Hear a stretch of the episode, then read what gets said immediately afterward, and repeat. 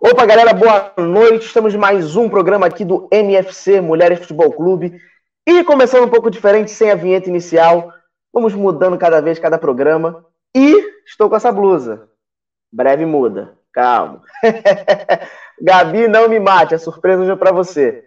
E vamos começar com o programa, vamos chamar a vinheta. Hoje tem várias notícias. Tem o Flamengo que pode dar a volta por cima, o Goiás tudo remendado que vem aí nessa, nesse estilo novo, vamos dizer assim, nesse novo novo, o Goiás se renova, né? O Galo imbatível, Atlético Paranaense que perde sem seu técnico, Fluminense, será que Fluminense agora nas cabeças? Não sei. Vamos saber com essas meninas aí e chama a vinheta que a gente tem muita coisa para falar hoje.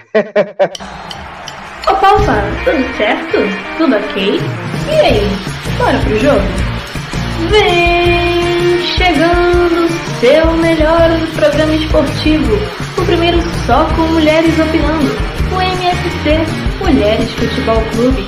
E para entrar em campo em busca desse título, já viemos com a famosa escalação do 4-3-3. E no gol, cê é louco, mano. Ela da terra do pão com mortadela. Na lateral direita vem a arrestada da terra do cuscuz. A dupla de zaga é formada pela Serra do Pequi, que é bom demais a conta, sou. E ela que é uma barbaridade da terra dos pampas, tchê. E fechando a linha defensiva, vinda da terra do açaí, é ela mesma. Celeso é égua. E no tração da balança temos quem ama um pão de queijo, vai. Fazendo essa ligação perfeita na meiuca temos ela, que carrega seis estrelas no peito. Já preparando para atacar, mas ainda no meio vem ela que pega o trem São Cristóvão e para logo na terra do samba. Fazendo trio de ataque temos na ponta esquerda ela brilhando com uma estrela imponente. Na ponta direita temos ela que, como Nelson dizia, todo passa, menos quem das três cores, passará jamais. E na cara do gol é bafo, bafo, festa na favela, brother. E claro, né? Nossa equipe técnica. Eu, a sua narradora preferida de toda a semana. E ele, né, claro, o nosso gandula, para colocar a bola em jogo e nada mais. Então pegue seu goró e vem em campo conosco em busca desse título, amigos. Tamo junto!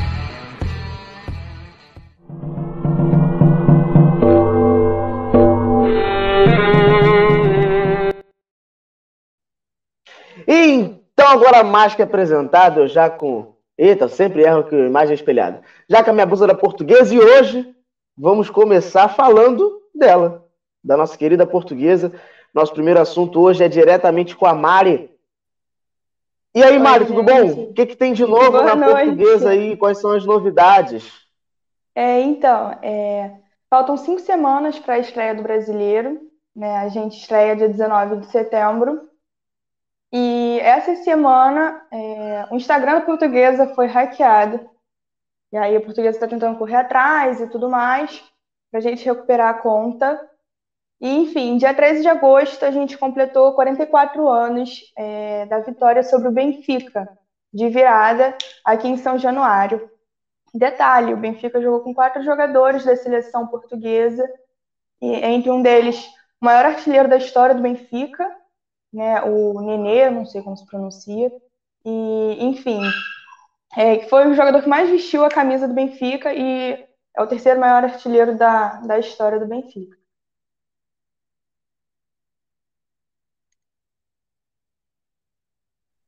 Foi mal, voltei.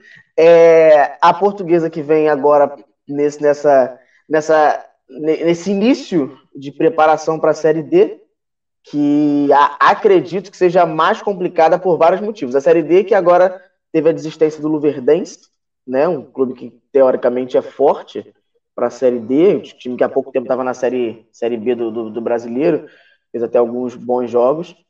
É... E aí é mais ou menos isso. Então a gente tem, tem esses cinco semanas aí de apreensão. Eu tenho cinco semanas para zoar o nervosismo das colegas aqui, porque meu time ainda não joga. Então, para mim, está muito suave, muito tranquilo, só na, só na preparação. Obrigado, Mário. Até daqui a pouco para você falar mais sobre isso aqui, do Cruzeiro. E agora a gente seguindo, para quem semana passada a gente falou que era o melhor do Rio. O melhor do Rio, Botafogo. Pô, Botafogo, melhor do Rio. Uh! Hoje, agora a gente pode dizer que o Botafogo é o pior do Rio. invicto, mas o pior do Rio. Renata, me explica aí como é que é essa situação do Botafogo, porque como é que você pode ser invicto e ainda ser o pior do Rio? Olá, boa noite, tudo bem? Então, era isso que eu ia comentar. Invicto, calma. A gente está com um jogo a menos, né, do que as rodadas, temos dois, dois jogos, e finalmente a gente está vindo aqui para falar sobre futebol em campo, porque na, nos dois programas anteriores, o Botafogo ainda não tinha estreado. É, eu vou começar falando então dos dois jogos, né, que a gente teve na quarta-feira da semana passada, que foi a estreia, é, e o jogo de ontem. É, quarta-feira a gente jogou com o Bragantino, é, jogo ainda assim, bem tímido, bem nervoso, é, foi, foi um a um, né, o jogo, o Botafogo empatou no segundo tempo, é, o time do Bragantino, o Red Bull, tem um ataque bem bom, assim, os atacantes deles são, são assim, super, é, bom, talentosos, enfim. E a gente tem Babigol, né, que fez o gol do Botafogo e empatou o jogo no, na parte final, né, não foi bem no finalzinho do jogo. É, e ontem foi Fortaleza e Botafogo, e o time já jogou bem melhor, é, a gente teve, assim, o, a dobradinha ali do Vitor Luiz. O Nazário não jogou tão bem, mas, enfim, a dupla ali, eu acho que é a dupla que vai dar caldo no time. Mas eu tenho vários destaques no, no jogo de ontem. Assim, a zaga foi muito boa, tanto Canu quanto Benevenuto e o Barra também. É, assim, tiveram vários, vários lances super positivos deles, de, de desarme e bem seguro, assim. É, e além deles, lá na frente também o Luiz Henrique, é, que é um é craque, né, super novo. Já falei do Nazário e do Vitor Luiz. E também o Guilherme, é, que jogou bem no, no jogo de ontem, assim, ele, ele tá correndo pra caramba, é, é um jogador que eu gosto muito de ver jogar, ele é forte, então ele se coloca bem assim nas jogadas, ele ganha também com relação a isso. É, e bom, ainda ficamos nos dois empates, mas foram dois empates fora de casa, é bom lembrar. É, e o Vitor Luiz deu uma, deu uma entrevista no final falando exatamente isso. É importante pontuar fora de casa.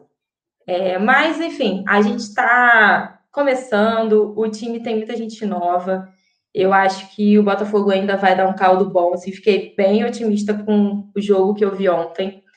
Acho que a gente ainda tem muito para mostrar, principalmente porque no sábado chegou o Calu. É, o Calu foi apresentado oficialmente no sábado num evento no Newton Santos, infelizmente sem torcida, é, mas foi, foi bem legal, assim, é, ele é um cara muito simpático, né, então ele já chegou com a esposa dele, a esposa dele é brasileira, ele já chegou falando que ele quer jogar no Botafogo até encerrar a carreira. É, então, assim, ele está confortável no, no, no, país, é bom ver que a, né, ele vai ter essa acolhida da família, e isso é muito importante para o jogador que vem de fora, principalmente para jogar no Brasil, assim, no momento tão confuso. É, fiquei. Eu, eu tô otimista, assim, eu tenho, eu tô otimista há três programas já. Mas eu acho que a chegada do Calu dá um, uma injeção extra. O... Uma dúvida. O Calu, ele tem quantos é isso, anos? Que camisa é essa para falar comigo? é porque eu sempre mudo nas. Eu tô, tô, passando a mudar, porque semana passada, quando eu vim de Galo, a Gabriela, que torce pro Vasco, ela quase me linchou no grupo. não, você tem que dar um jeito. E eu tenho essa blusa. A blusa, na verdade, não é minha. É do meu pai, que estava aqui em casa por motivo de alguém. E ela é cheia de autógrafo. Tem do Felipe, tem do ah, Pedrinho, tá. tem de Deus e o mundo. E aí eu vou usar essa semana, semana que vem, okay, eu vou então. arranjar outra. Não tenho do Botafogo, não tenho do Cruzeiro, então não me lixe. Eu mando, eu mando um delivery. tá, pode deixar. Então eu te mando o endereço depois. E, mas o Calu tem quantos anos? Para ele estar tá falando já que quer se aposentar no Botafogo. Ele tem 34 anos. É, não, ah, assim, vi... não é tão novo, né? Mas ele já tá, já, já, já demonstrou que é o último clube que ele pretende jogar. E eu vi que ele tá, tá, tá fininho, né? Tá, tá, tá, tá apresentável para jogar, basicamente. Ele não Sim. deu esperança, mas pelo que eu vi, ele tá, tá no bom. Tá melhor do que o Gabigol no Flamengo, que tá uma Ele bolota. tá melhor do que muita gente, né? tá melhor do é... que que tá jogando, né? Eu, eu, eu com essa camisa aqui. Então. Eu com essa camisa aqui tô me sentindo o Gabigol jogando tudo apertadinho. essa blusa aqui, eu não sei nem que tamanho é. Mas é isso aí, obrigado. Breve, daqui a pouco você volta aí mais para falar com a gente. E vamos seguir no programa. É, a gente, antes do programa, a gente estava falando, a, a Marina, tricolor, falou que a gente tem que falar da vitória do Fluminense. E aí eu disse para ela que não foi vitória do Fluminense. Foi uma derrota do Inter. Que, que você acha disso, Marina? Primeiro, só noite, né? Porque não tem como ser uma boa noite você vestindo essa camisa. Mas tudo bem, eu vou deixar passar. Então, eu vou falar um pouco sobre as duas, as duas últimas partidas do Fluminense, né? A segunda e a terceira rodada do Brasileirão. Começando com a segunda rodada, o Fluminense pegou o Palmeiras.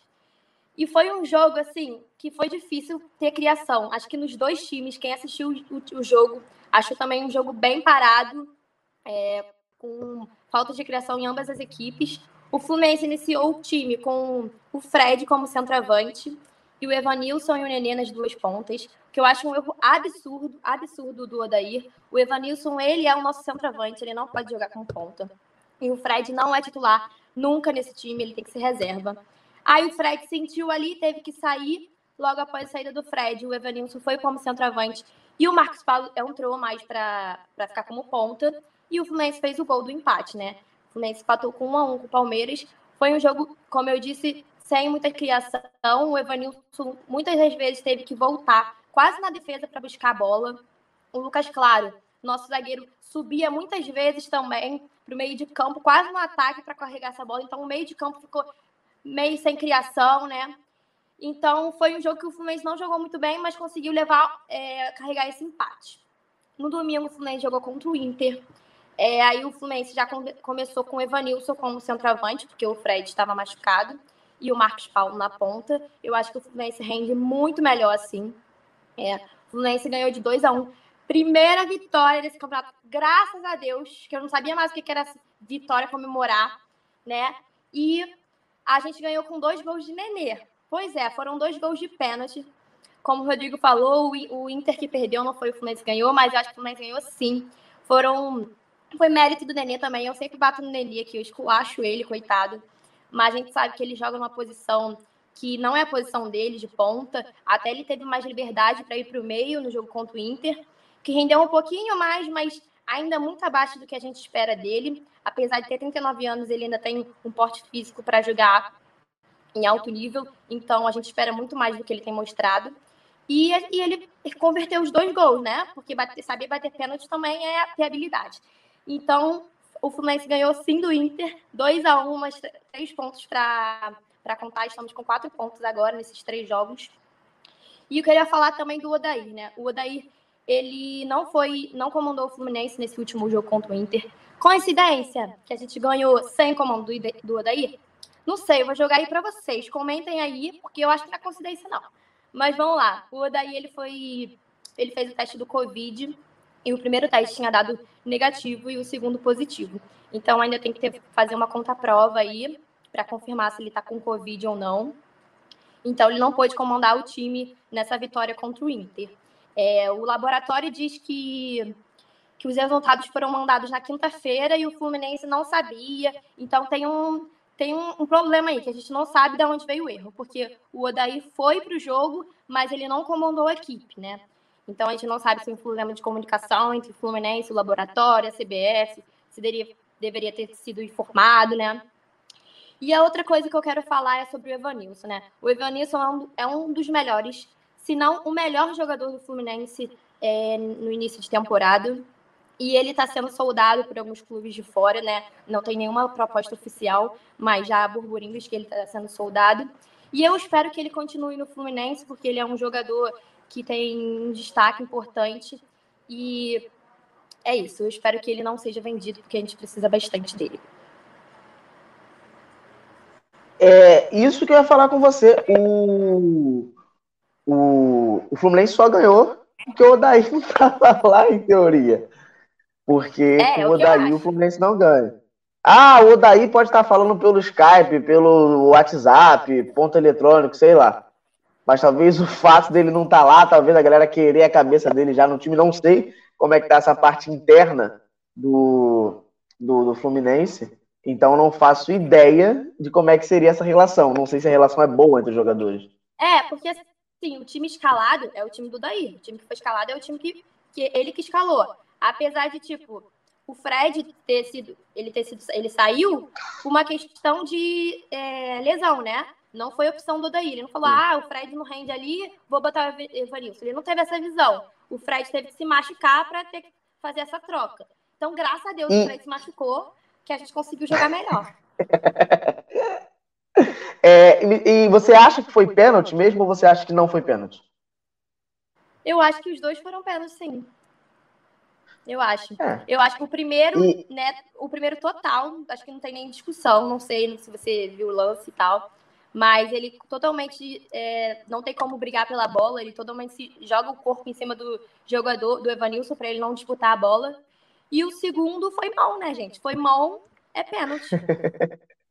e o, o, gol anulado, o que, que você achou? Então, o gol anulado, eu fiquei na dúvida, né? É, eu não sei, a mão bateu, a bola bateu na mão e a mão estava na frente do joelho, né? Aí eu não sei se bateu na mão ou bateu no joelho, porque a câmera não deixa um ângulo muito, muito visível. Mas se o juiz já é. avaliou e disse que bateu na mão, porque se bateu na mão é pênalti. Apesar de eu achar a regra errada, porque zero intenção, a bola. É... A, a mão estava grudada no corpo, estava no joelho, estava no corpo, né? Então, é, mas agora intenção. qualquer. Agora qualquer toque de mão, o involuntary coçou o nariz, a bola bateu na cara, é pênalti. É, pois é. Não tem mais então, essa, se essa conversa. avaliado, se realmente tocou, é pênalti. Não tem, é, é pênalti, não, é é anulado, não tem nem que questionar. É, agora vou seguindo, vou seguindo, não, vou voltar um pouquinho que eu vou fazer uma pergunta para Renata que eu esqueci de fazer, que é o Botafogo foi garfado? É, foi, né? É, foi pênalti no, no Nazário.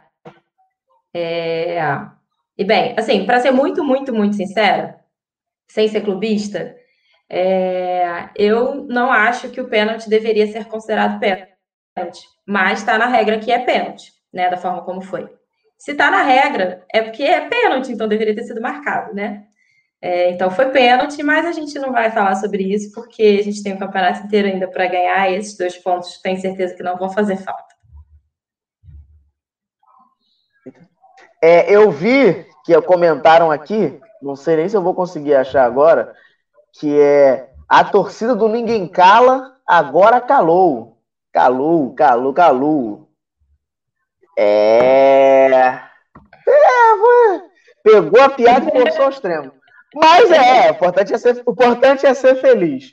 E né? o Botafogo com essas. Uma, uma, dúvida que eu tenho: o Botafogo com essas contratações, você acha que não está aumentando muito a, a, a faixa de idade do elenco? Ó, Porque você acaba essa... contratando vários jogadores velhos, em aspas, né, mais, mais velhos, para uma sequência de jogos que vai ser abusiva, vamos dizer assim. É, mas o Botafogo tem muita gente da base também, né, é, jogando. Tem é, o, o, próprio Luiz Henrique, que eu já falei, o Matheus Babi, que é super novinho, a zaga é nova, é, hoje foi contratado Eu vou colar, tá? Porque eu não gravei o nome dele. O Botafogo anunciou o Davi Araújo, que é um menino de 20 anos, que estava jogando no Real Brasília. É, então, é mais um jogador que é novo. É, então, as, as, o time do Botafogo tem essas, essas trocas possíveis para quando é, o Honda, que é o cara mais velho, o Calu, é, derem uma cansada e for necessário substituir. O Botafogo, sem conseguir fazer o resultado, e, e só vai mexer, e, e, vai tirar o Ronald depois 48 minutos, em vez de tentar botar mais velocidade. O que, que você achou das mexidas que o Botafogo teve no jogo, no último eu, jogo, e acabou não ganhando? Eu achei as mexidas boas, mas eu achei que as mexidas demoraram para começar.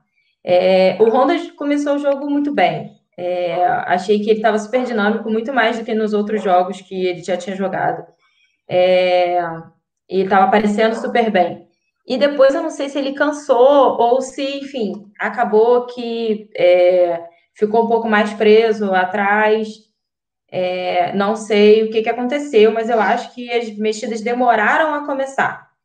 Porque eu, sinceramente, não, não é porque eu sou botafoguense torcedora, mas eu acho que o Botafogo tinha muita chance de ter ganho o jogo ontem. É, eu acho que estava assim, o time estava. Até porque o adversário ajuda muito, frente. que tá uma tenebrosidade em Fortaleza. Exatamente. É, então, acho que era uma oportunidade que o, o, o Babi ontem, ele estava perdidão, assim, ele corria para lá e para cá, ele é muito grande, ele estava voltando para marcar e estava se enrolando. É, não sei se se combinou ali a forma como o time estava jogando com, a, com o jogo dele. É, mas eu acho que ele é necessário, até porque ele é super novo e tem, tem como correr para caramba e ser exigido muito mais do que os jogadores mais velhos. Mas eu acho que ainda os meninos vão dar caldo ainda. Obrigado, daqui a pouco você volta de novo aí e vamos dar sequência Pode parecer até implicância, mas não é. Hoje estou com a camisa do Vasco. Mas agora irei falar do Flamengo. A gente, no meio da semana, a gente estava conversando. Antes do Flamengo ganhar do Curitiba, que deixe-se bem claro de passagem, porque são outros tempos, são outros tempos. O Curitiba, o, o, a, eu conversando com a Débora, ela disse que se o Barcelona tomar oito, o que, que custa o Flamengo tomar três? Fala um pouco sobre isso aí, Débora. Ué, e eu, porque, assim, o, problema, o problema de, do Flamengo é que em uma semana o Flamengo foi do inferno ao ficar só enterrado. Chegou no é. meio termo, porque é tanta manchete que dá para fazer, tipo, ah, volta do Flamengo, ah, a dupla de ataque não funciona, tanta coisa. é tipo prova. A pergunta é: o que é o Flamengo? Disserte sobre e vai na fé. É, a brincadeira foi, né? Se o Barcelona do Messi tomar oito, gente, o que, que tem? A gente tomar três do Atlético Goianiense. E eu, hein? Não, e assim, parece uma eternidade, né? Esse jogo do, do Atlético Goianiense, mas ao mesmo tempo parece que foi ontem, porque assim, a gente ainda não engoliu. É, mas assim, falando um pouco sobre esse jogo que foi mais, né, mais marcante. O jogo começou com aquela escalação bizonha, com o Rodrigo Caio ali improvisado na lateral e aí, Léo Pereira e Gustavo Henrique na zaga, que também não deram conta de, de minimizar o estrago da ausência do Rodrigo Caio na, ali na zaga, né? E, assim, segundo o Domenech, na, é, o Rafinha não começou, né? Começou no banco. Agora ele nem mais no Brasil está, né? No Flamengo está. Então, mas nesse jogo ele ainda estava e ele não tinha, segundo o Domenech, ele não tinha condições de jogar os 90 minutos. Então, assim, na minha opinião, ele tinha que ter entrado com a escalação normal, com o Rafinha na, na, na, lateral direita, e depois, se fosse o caso, tirava o Rafinha, né? Por conta da. Ele não poderia jogar os 90 minutos, e botar o João Lucas, que é lateral de origem, né? E não fazer essa invenção louca que ele fez, assim, sabe? E no domingo a gente viu que o, que o João Lucas dá conta do recado, né? Pelo menos deu. Com certeza, quer dizer, com certeza, eu acho que seria muito melhor do que ter o Rodrigo Caio na lateral. É, mas enfim, ele esperou estar tá perdendo para colocar o Rafinha, né? Fora que o Rascaeta começou no banco. Eu acho estranhíssimo um técnico que tem o Rascaeta disponível começar com ele no banco. Ele pode não estar nas melhores das fases. Estamos falando de quarta-feira, né? É, e botar o Vitinho no lugar do Rascaeta. Isso para mim é uh, surreal. Mas, enfim, é, na quarta o time ainda estava apático, né? Reconhecível, espaçado, errando tudo os jogadores experientes, assim como Diego Alves e Rafinha, se, se exaltaram. Diego Alves foi, foi expulso num lance tosco, sabe? Gabigol mais uma vez perdeu um, gols que não costumam perder. Filipe Luiz, né, uma declaração no fim de jogo totalmente conformista, assim, enfim. É... Então, assim, o Domenech disse que preservaria a estrutura, né, que herdou do, do Jesus e colocaria as próprias ideias aos poucos. Mas ele mentiu. Porque nesse jogo de quarto ele fez umas mudanças exageradas, né? Com as quais o time não teve oportunidade de treinar com essas mudanças, né? Mas eu acho também que não dá para colocar toda a culpa nele, né? Como eu já falei, contrataram um cara confiando no trabalho dele e não dá para jogar com tão pouco tempo. E, e, desde as finais da Taça Rio e do, do, do Carioca que, o, que as atuações estão ruins, né? Inclusive do Bruno Henrique e do Gabigol, que agora, depois do jogo de domingo, atingiu, aumentou o jejum dele, né? São sete jogos agora sem marcar, o Gabigol. É, e deixa eu te fazer uma pergunta aqui que fizeram, é, não para entre aspas, não cortar muito o raciocínio. É, botaram aqui que o Léo Pereira parece uma estátua. Só bola nas costas. um cone. E... e o João Lucas seria um bom reserva para a temporada, ou sei lá, ou até mesmo um titular, será que funciona? Eu vi algumas pessoas dizendo que ele seria ótimo para ser reserva, para jogos do brasileiro e tal, mas tinha que ter um jogador mais à frente. E aí o é, melhor, vamos dizer assim, para se aproveitar mais. E aí eu vi que o Flamengo deu uma de Madonna. E já foi logo na, na, na Isla Bonita e já contratou gente nova. Não é isso? É, então, eu vi agora há pouco à noite no Sport TV que já fecharam com Isla. Eu vi que perguntaram aqui do João Lucas. Eu acho que ele foi super bem, assim, né? Pro que ele, dentro do que ele pode, né? Eu acho que ele, ele deu conta do recado, assim. Não o Rafinha da vida. Eu, eu gostava muito do Rafinha, pelo menos. Mas eu acho que ele foi bem. E eu acho que o Isla vai chegar, vai, vai ser bom, vai ser bom para a chegada dele. Ele é um cara veloz, ele chega perto do gol, ele é um jogador de seleção experiente já, né? Ele tá, acho que desde 2007, eu vi essa formação hoje. Desde 2007 sendo convocado pela, pela seleção chilena. Eu acho que vai dar bom. Mas assim, eu acho que o João Lucas como reserva tá ótimo. Então, falando do Guga agora também, né? É... Então, eu acho o Guga ok. Não acho ele, nossa, maravilhoso. Eu acho ok ele é promessa de divisão de base, também está na seleção sub-20, ele é convocado há bastante tempo já, acho que desde a época do Havaí. Mas eu acho que se o Isla chegar com condições de jogo, que eu acho que vai chegar, eu acho que a gente pode esperar um pouco essa, contratação, essa possível contratação do Guga, sabe? Mas assim, se bem que, por um lado, o calendário é bem apertado, né? E intenso. Então, não sei, agora eu tô, tô dividida. Mas eu acho que o João Lucas dá conta do recado como reserva, sim eu acho. Você, você acha que é mais válido viu o, o Isla, então, que já, já veio, já foi, já foi concretizado há pouco tempo mesmo. É, então, você acha que é mais válido o Isla vir do que propriamente o, o Guga, que seria uma promessa mais jovem, talvez? Ah, eu prefiro. Não sei, funcionasse mais. Sim. Até porque se for pegar para se for pegar para ver, o, o, o Guga tomou-lhe uma, uma, bola nas costas que quase levou a, a derrota do Atlético na, Pô, na contra levado, o né? Corinthians. já vinha já pro Flamengo, já, pô, já ajudando desde antes. Podia, bem podia, pô. Aí eu seria um passo para o Flamengo, entendeu? Já ganharia um ponto. O que eu mais gosto e... do Guga é que ele é flamenguista, né? Já sabe aquele vídeo que ele fez, né? Quando o Flamengo ganha a Libertadores. Eu gosto de flamenguista. Acho que isso conta. É, e o Arrascaeta deu basicamente um cala-boca no, no, no, no Domenech, porque ele entrou e tô aqui para fazer a parada, tipo isso.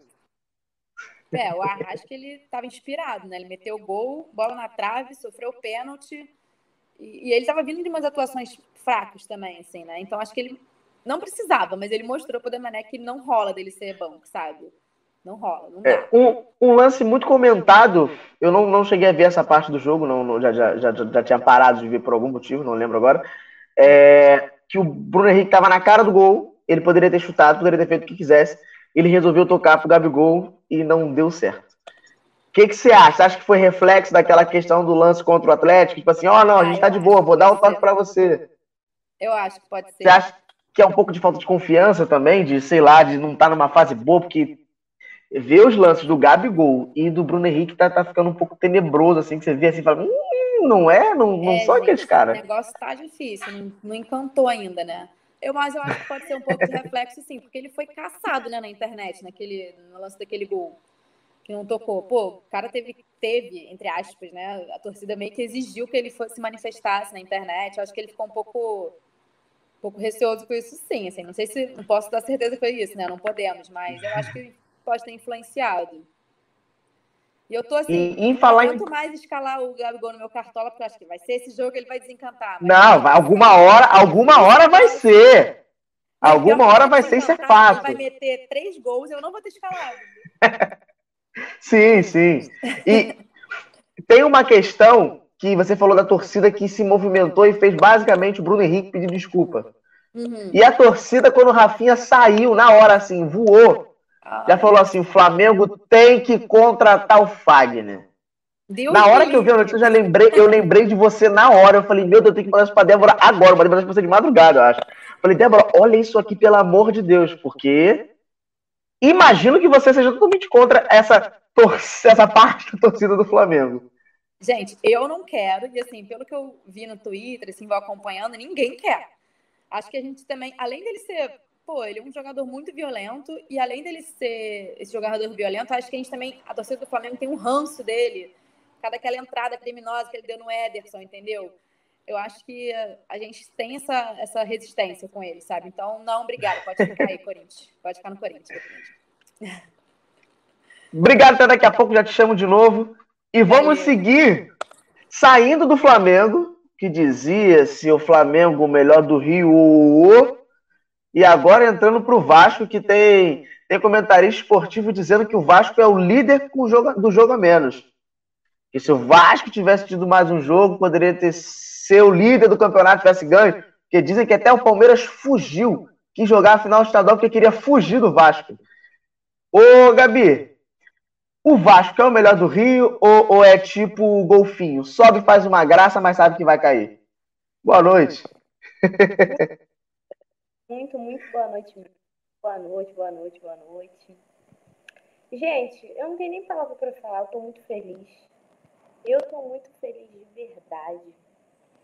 Então, vamos começar falando eu tô muito animada por ontem, mas vamos começar falando sobre quinta-feira, que o Vasco jogou com o esporte. Não foi lá aquelas coisas. Eu achei um jogo, sim, bem fraco, mas também até porque o esporte não apresentou muita habilidade. E o pai tá on, dois gols de Felipe Bastos. Eu jamais pensei que isso fosse acontecer, mas aconteceu, né? É, o Thales ficou bem apagado nesse jogo, foi a estreia do Paredes. Eu acho que não tem muito o que falar, apesar do pessoal ter ficado muito animado, paz bastos, mas eu achei o jogo bem fraco, bem fraco. E ontem, o Vasco jogando com São Paulo foi espetacular, espetacular. Ficaria aqui a noite inteira exaltando o cano, maravilhoso, maravilhoso. Então, o São Paulo começou, na minha opinião, o São Paulo começou colocando bastante pressão em cima do Vasco, fez a gente errar uns passes, pô, segurou a gente, deu uma pressãozinha assim básica, mas o Vasco foi reagindo. No segundo tempo, o São Paulo voltou, quis botar pressão, mas de nada adiantou. Eu achei um jogo bom, achei a atuação do Fernando Miguel.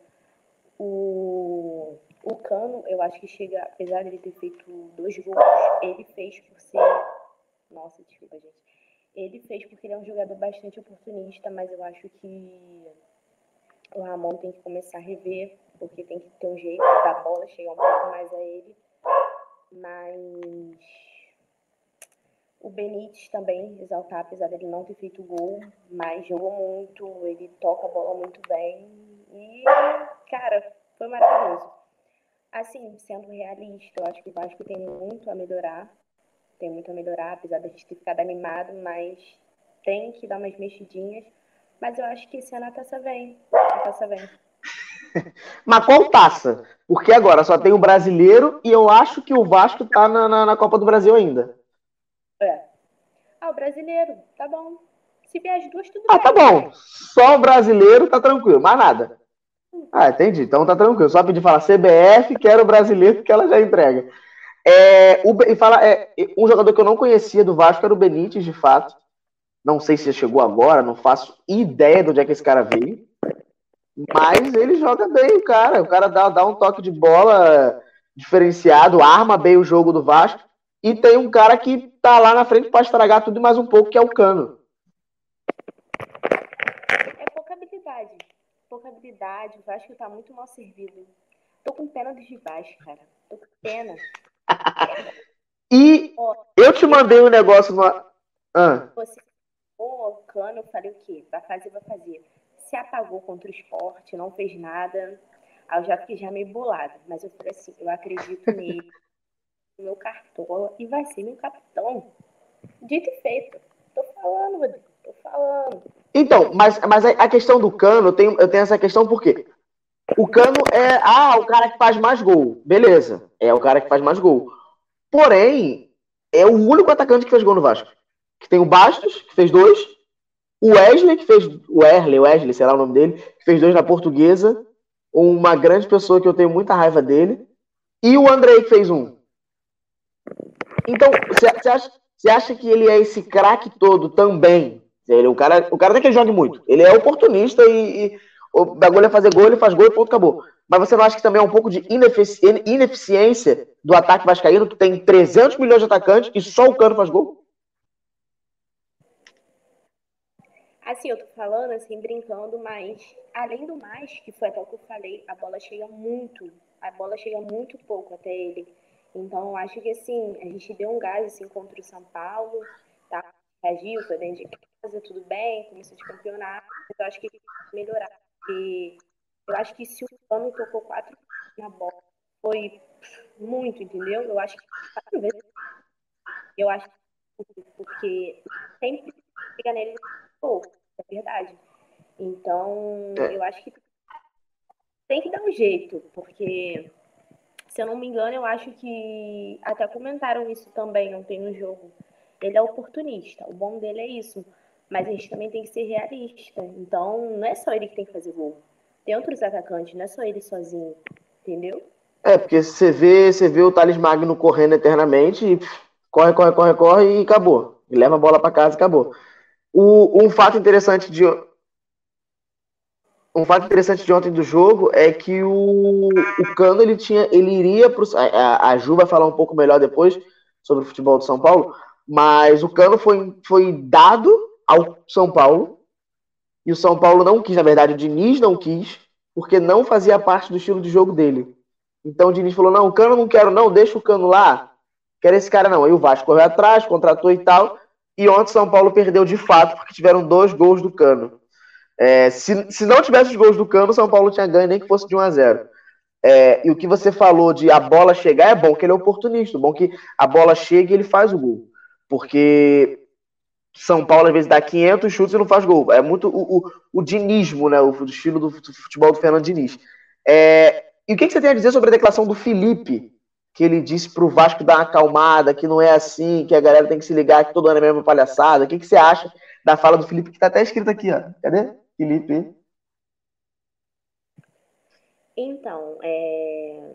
comentando o... sobre essa fala do Felipe, nossa. Eu tinha até esquecido. o Felipe, eu não sou Felipe Bastos, né? Mas assim. essa você falou do Cano ter sido, é, ter sido oferecido ao São Paulo, realmente eu não sabia. E eu queria muito agradecer ao Diniz.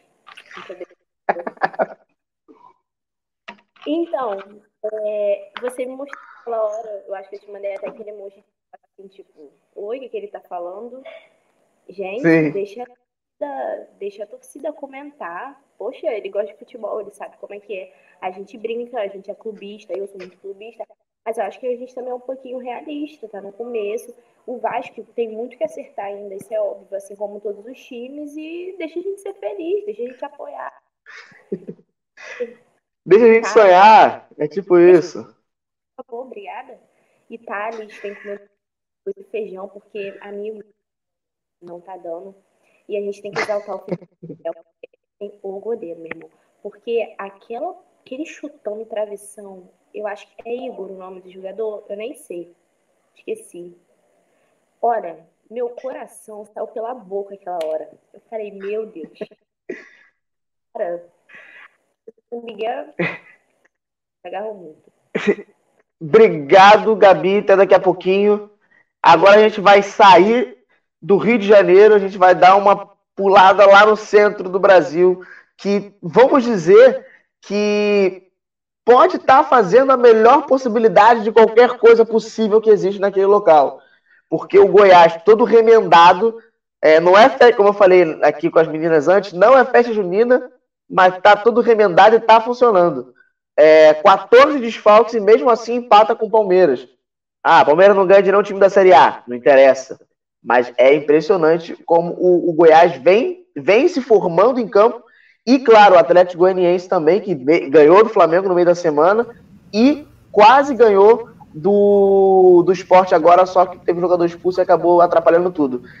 Andresa, como é que está esse, esse, esse coração remendado goi, goi, goiano? Ia falar goianiense, já ia falar besteira. Então, jogou muito bem né, dois jogos contra o Atlético Paranaense. Estava se adaptando mais, né? Infelizmente a gente perdeu com aquela maldita lei do ex, né? contra o Palmeiras jogou muito bem. Eu acho assim que os meninos estão aproveitando, né, a oportunidade de estar ali, jogar como titular. Jogou de igual para igual e que falta aquela do Rafael Vaz, hein? Esses jogadorzinhos aí tem que aprender com ele. Agora, o jogo de quarta-feira, eu tenho certeza que a gente vai ganhar do Fortaleza. O jogo vai ser aqui em Goiânia, né, na Serrinha. E pode contar com até 10 jogadores titulares novamente. Hoje, o Goiás e o Atlético fizeram os testes, né, do Covid, e a maioria dos testes deram negativo, então muitos jogadores poderão voltar. Agora, o Atlético Goianiense, que estreia, né, jogou super bem contra o Flamengo, mereceu mesmo ter ganhado. Agora, contra o esporte, teve aquela polêmica do Dudu expulso. Muito ruim, né? O, o Atlético era favorito, mas assim, não jogou tão bem quanto como o primeiro jogo. Infelizmente teve essa polêmica aí. Quarta-feira vai jogar agora fora de casa contra o Internacional. E também pode ter muitos outros jogadores de volta. E tem que comentar do Vila, né? Que foi a primeira vitória na Série C. o, o Goiás, o Goiás ele tá com vários desfalques, ele tem vários desfalques.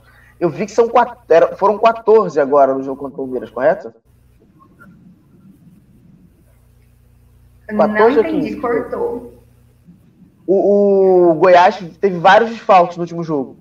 Foram quantos desfalques? 14, 15, não foi isso? É, essa galera que tá jogando é o quê? É da base? Da, é da, é da onde surgiu esses jogadores? Sim, sim. Todos eles da base. Mas olha só, tá jogando muito bem. Eu tô surpreendida, pra te falar a verdade. É o que eu disse, né? Ganharam a oportunidade de mostrar, né? Que são bons e estão aproveitando. Eu acho que é isso, e né? Você... Jogador de base tem que fazer isso.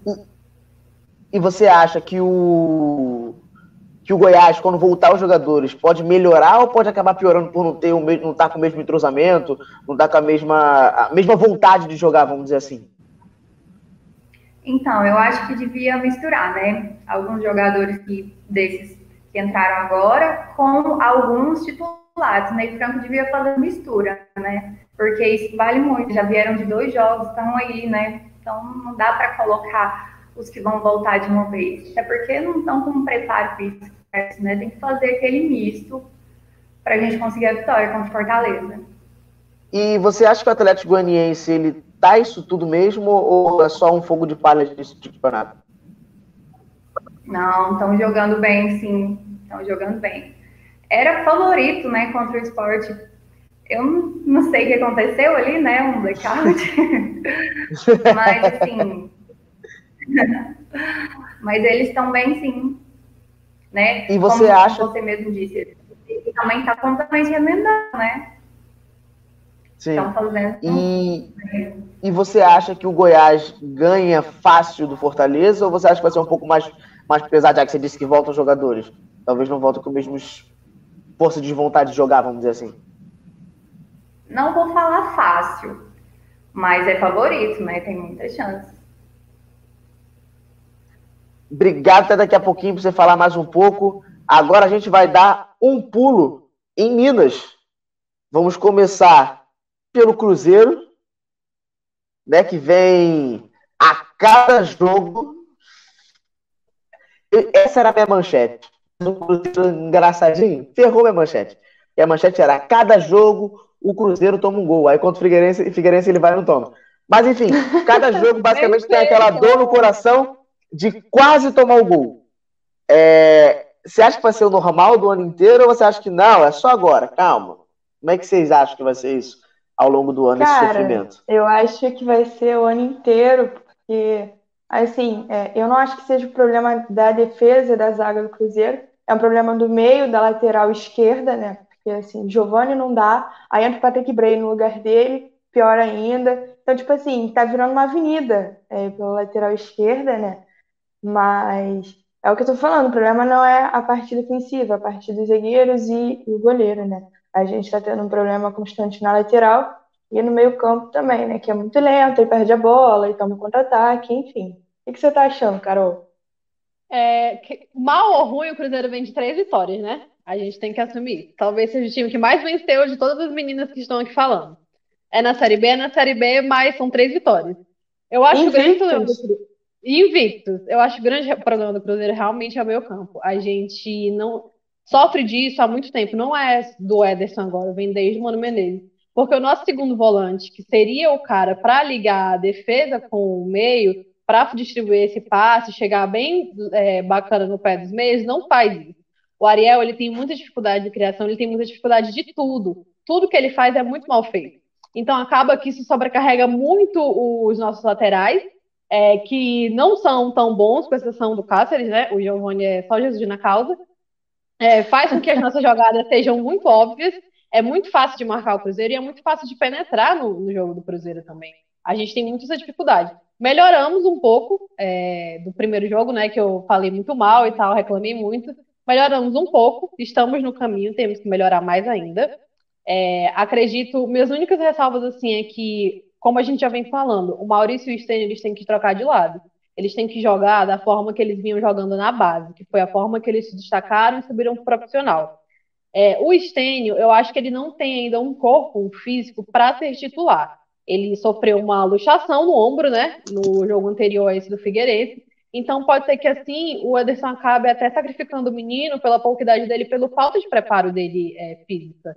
Eu acho que ele poderia ficar no banco e quem sabe colocar o Wellington ou o Arthur Kaique de titular e ele ser uma opção. E até ficar nessa transição do sub-20 com, com profissional. Porque a gente não pode também queimar uma joia da base assim tão, tão rápido. É, o Fábio salvando muita gente, né? Como sempre, a gente estava até falando antes do programa, o medo de quando ele parar, porque é difícil ter um, um, um goleiro assim, com a idade que o Fábio tem, jogando do jeito que o Fábio vem jogando. E a única notícia, assim, fora das linhas que eu queria falar do Cruzeiro é que a Justiça de Minas Gerais ela é bem rápida para boicotar o Cruzeiro no que ele queira fazer em relação à quitação de dívidas, né? Mas para punir quem fez a gente chegar a essa posição, ela demora muito.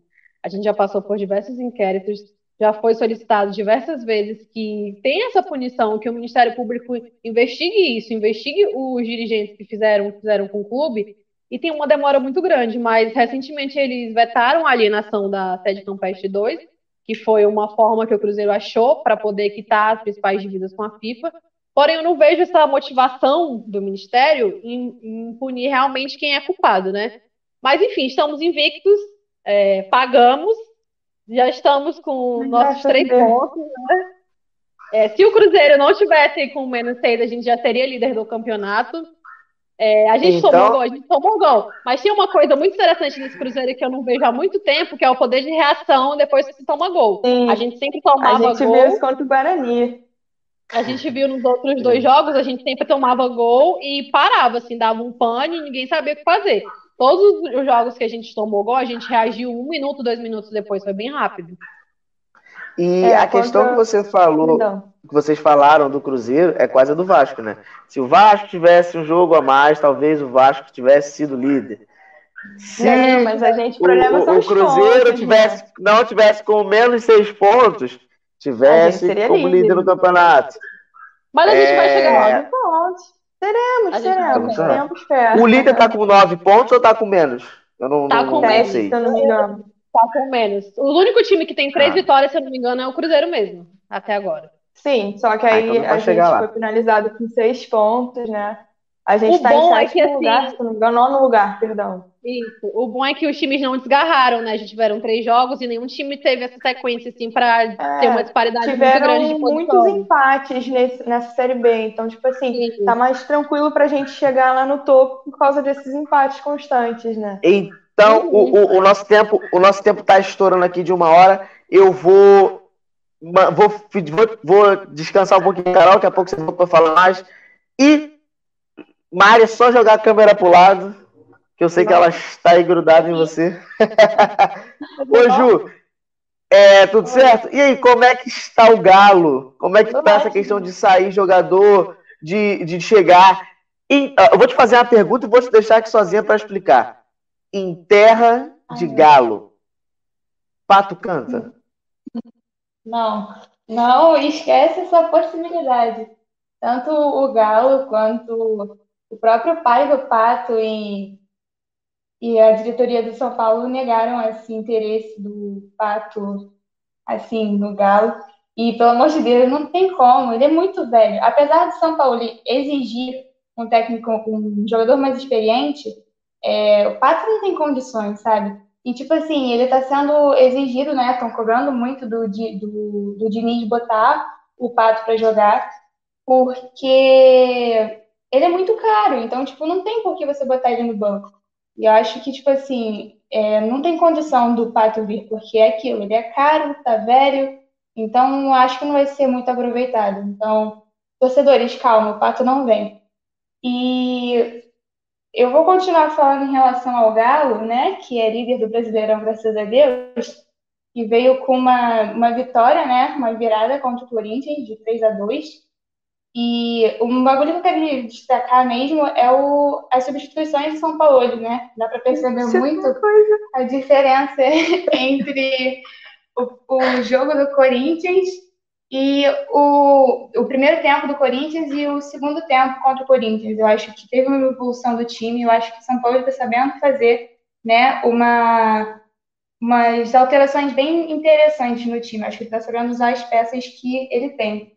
A gente ontem venceu do, do Ceará de 2 a 0, onde o Marrone brilhou de uma forma surreal. Eu acho que eu iria também destacar a atuação do Júnior Alonso, que apesar das falhas dele, ele está sendo um, um, excelente jogador, ele está sabendo dominar a área que ele atua, que no caso é a zaga. Então, acaba passando uma segurança enorme para o torcedor atleticano, creio eu. E vale lembrar que o São Paulo, né, ele está invicto, né? Ele está com oito jogos, sendo que desses oito, sete são vitórias e um é um empate. Então, é, acaba tranquilizando muito o torcedor atleticano. É, o Galo pega agora, né? Na, na quarta-feira, às 9 horas, 9 e meia, o Botafogo. E no fim de semana pega o Inter lá às 19. E uma coisa que eu queria destacar é a vida do Sacha, né? Que todo mundo tá falando essa semana. Sim, o Sacha vem, só que só falta o ok do Santos, né? Porque ele tá, tá resolvendo umas questões, né? Trabalhistas em relação ao Santos, já que eles brigaram nessa discussão e o Santos falou que ele só vinha para o Galo se ele abrisse mão da multa que ele tinha dado para o Santos. Então a gente só está esperando o ok do Santos para o Sacha assinar os papéis. É, a gente agora vai para o sul, dar um pulo no sul. Se tiver mais coisa para falar do Galo, a gente fala na segunda parte, que é só no YouTube. Você que está acompanhando na rádio, pula para o YouTube para assistir a gente. Você que está aqui no YouTube, deixa o like já, beleza? Ju, até daqui a pouquinho para a gente falar mais, principalmente agora do futebol paulista. E Diandra, como que está essa situação do Inter? Crise no Inter? Como é que anda ah. isso? Me diga. Porque só perdia para o Grêmio. E agora? Como é que fica? O Inter acaba que tá perdendo para ele mesmo, né? Se tu bem perceber. O Cudê tá com uma relação bem estreita com a tanto com a torcida quanto com a imprensa, né? Que ambas as partes estão cobrando bastante ele. E porque ele foi contratado pelo fato de ser um técnico bom, só que o time não está correspondendo com as ideias dele, né? Então isso acaba mexendo bastante uh, o futebol. Uh, esse último jogo do final de semana uh, ficou bem a desejar. Foi um jogo que teve erros, né? Tipo substituições que não não não eram válidas ali eram válidas, mas talvez não para este jogo, né? E hoje fomos surpreendidos com a lesão do nosso titular e artilheiro Paulo Guerreiro, né? Então, é uma lesão séria. E ontem foi o último jogo da, da temporada dele, infelizmente. Ao final do o fim do, da partida, uh, o time já sabia que era uma lesão séria, por isso já vinha uh, procedendo para uma substituição dele, né? Porque já tem um nome que é o Yuri, que era para fazer dupla com ele ou substituí-lo. Nada menos do que isso que nós esperamos, estamos esperando para o próximo jogo de, de quarta-feira. Agora, para a gente sair, porque nós estávamos numa sequência boa, né? Só que daí, com esses erros, acaba mexendo bastante o time, essa lesão do Paulo, e o, a torcida fez uma mobilização bem forte nas redes sociais devido à indecisão de qual nome vai substituir o Paulo Guerreiro uh, e tudo mais, essa uh, indefinição, aliás, e uh, vai ser fulano, vai ser não sei, tudo mais.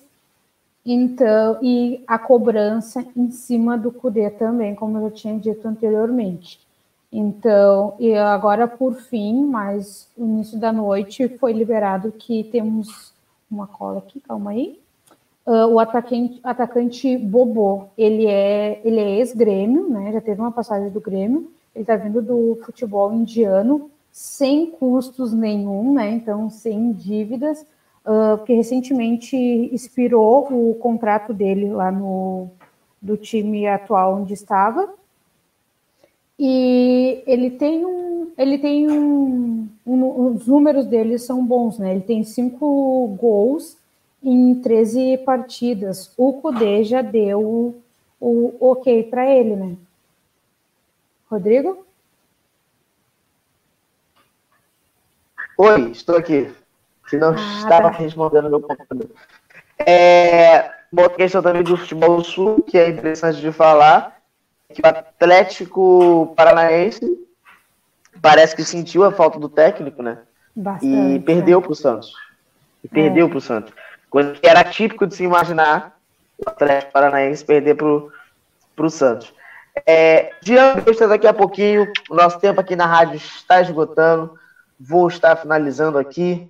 E a gente já vai direto para o conteúdo exclusivo do Facebook, do, do, do, YouTube. Também tem a nossa página do Facebook, tanto do canal Show Vai Começar quanto do MFC. Então acompanha a gente lá. E fim de papo! É, gente, o programa acabou. Mas não chorem não. Fiquem calmos, tá? Fiquem tranquilos. Sabem por quê? Porque semana que vem tem mais! Neste mesmo horário, neste mesmo local, estaremos juntos. Nos sigam nas nossas redes sociais, no Facebook e no Instagram, como mfc.programa esportivo. E no YouTube, se inscreva no canal. O show vai começar! Até semana que vem! Fui!